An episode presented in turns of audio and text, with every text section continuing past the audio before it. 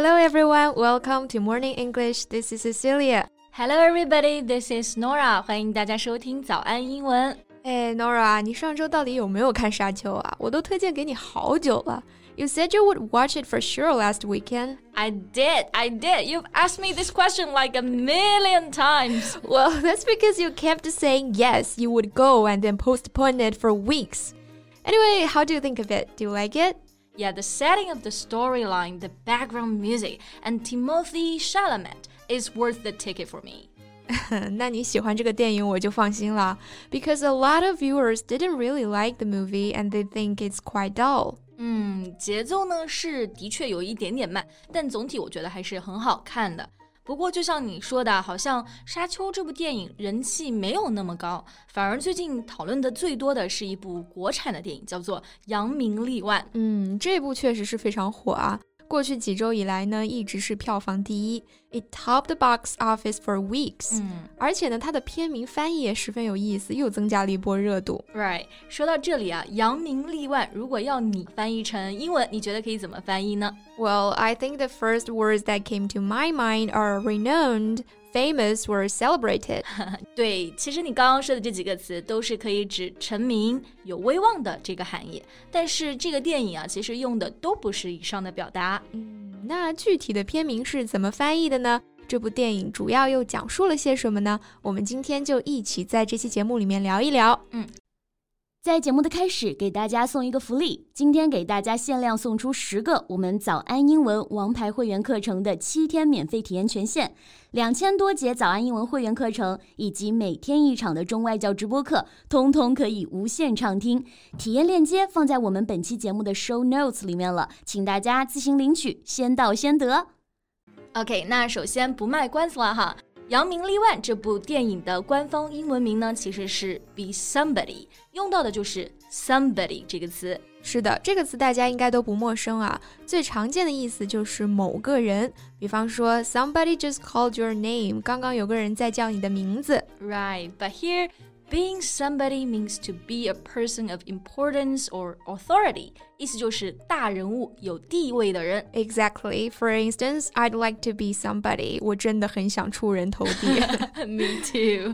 Well, in this sentence, you can also say I like to be someone. Someone and somebody can be used interchangeably. Yeah, and the opposite to somebody is nobody, which means an insignificant person. 对，we all want to be somebody, but actually we're nobody 那其实呢，这个 somebody 相反的含义就是 nobody，意思是无足轻重的人。For instance, Lady Gaga rose from being a nobody to become a superstar。她从无名小辈就一跃成为了超级明星。 对，其实像 something 和 nothing 也有同样的用法，就像口语当中可能会经常说 "That's quite something"，这并不是说这是某件事，而是说，哎呀，这还挺厉害的，有点本事啊。Yeah, so here is an example sentence. It's quite something to earn a million by thirty years old. 这句话的意思是，到三十岁前能够挣到一百万，可不是一件容易的事儿，还挺厉害的。So here's something is a thing that you should feel happy about. That's right. Okay, now back to the movie itself. Mm -hmm. Be Somebody seems to have greatly amused the Chinese moviegoers, taking the top slot at China's box office from November 8th to 14th. 是的，movie goers, or you can also say cinema goers means people who go to the cinema on a regular basis. 嗯，中文呢就可以翻译成影迷。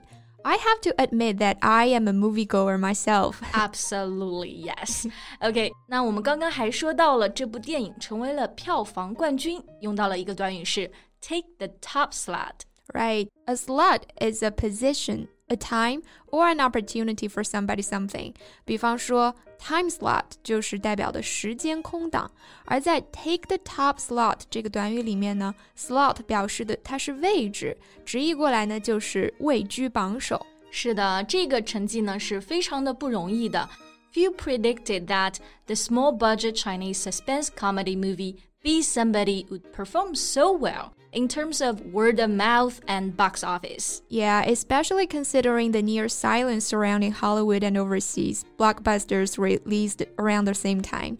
对，尤其是考虑到同期上映的几部好莱坞大片啊，几乎是一片沉寂，很难想象到这部国产片呢可以成为黑马。对，那刚刚我们说到了几个很实用的表达，首先是 small budget movie。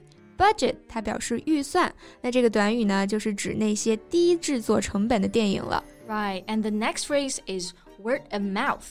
If news or information passes by word of mouth, people tell it to each other rather than it being printed in written form. 对，word of mouth 意思呢就是口口相传、口碑。 Like sexy tea in 长沙, it gained fame by word of mouth. 是的，就是长沙的茶颜悦色，人气非常高啊，嗯、就是通过口碑。那刚刚呢，我们还讲到了另外一个词，就是 blockbuster. It's something very successful, especially a book or film. 它指的呢就是大片卖座电影。Right, we all know some of the classic Hollywood blockbusters are the James Bond series，就是零零七系列，Star Wars 星球大战，and so on。嗯，And what's your favorite Hollywood blockbuster? Lord of Rings, with no doubt. nice. I thought you would say Avatar. Well, that must be Jan's favorite. 啊，也是啊。OK，那我们刚刚其实介绍了很多关于《扬名立万》这部电影的一些新闻。 到底这部电影是讲啥的呢？嗯，那我就来给大家简单介绍一下啊。Mm hmm. The movie tells the story of a group of filmmakers who get together to make a movie based on a shocking real case to make a name for themselves without realizing that the killer is actually among them. I see. So the truth behind the case is far more bizarre than the fictional movie plot. 没错。 Make a name for oneself. This also means to become famous. 那这个短语呢，也可以表示扬名立万，就和前面我们说的 be somebody 有一样的意思。对，所以呢，这部电影讲的就是一群电影人想要将曾经轰动一时的案件拍成电影，以此扬名立万。殊不知呢，案件的凶手就在他们中间，而真相其实比他们自己编的剧情更要离奇的多。是的，形容某个事情离奇呀，英文可以用到一个词。bizarre. It's very strange or unusual. 对，比如说奇装异服啊，就可以说 bizarre dress。这件事情看起来太离奇了。That seems so bizarre. Exactly. So, from the description of the plot, the movie seems to be a suspense comedy. 是的，又有悬疑又有喜剧嘛。don't you think this theme has been gaining popularity? 嗯，像另外一个类似的这样的题材啊，《唐人街探案》也很火。 yeah, but I will have to find out myself in the cinema if it's as good as its online reviews. 嗯，那不知道大家看了这部电影没有啊？觉得怎么样呢？那除了这部电影，你还知道哪些翻译的特别好，或者说特别差的电影名啊？欢迎留言区分享哦。是的，那今天的节目呢就到这里结束了。So thank you so much for listening. This is Cecilia. This is Norah. See you next time. Bye. Bye. 今天的节目就到这里了。如果节目还听得不过瘾的话，也欢迎加入我们的早安英文会员。成为会员，您就可以无限畅听我们每天一场免费的中外教直播课，以及两千多节原创系统课程了。今天我们限量送出十个七天免费试听权限，试听链接放在我们本期节目的 show notes 里了，请大家自行领取，先到先得。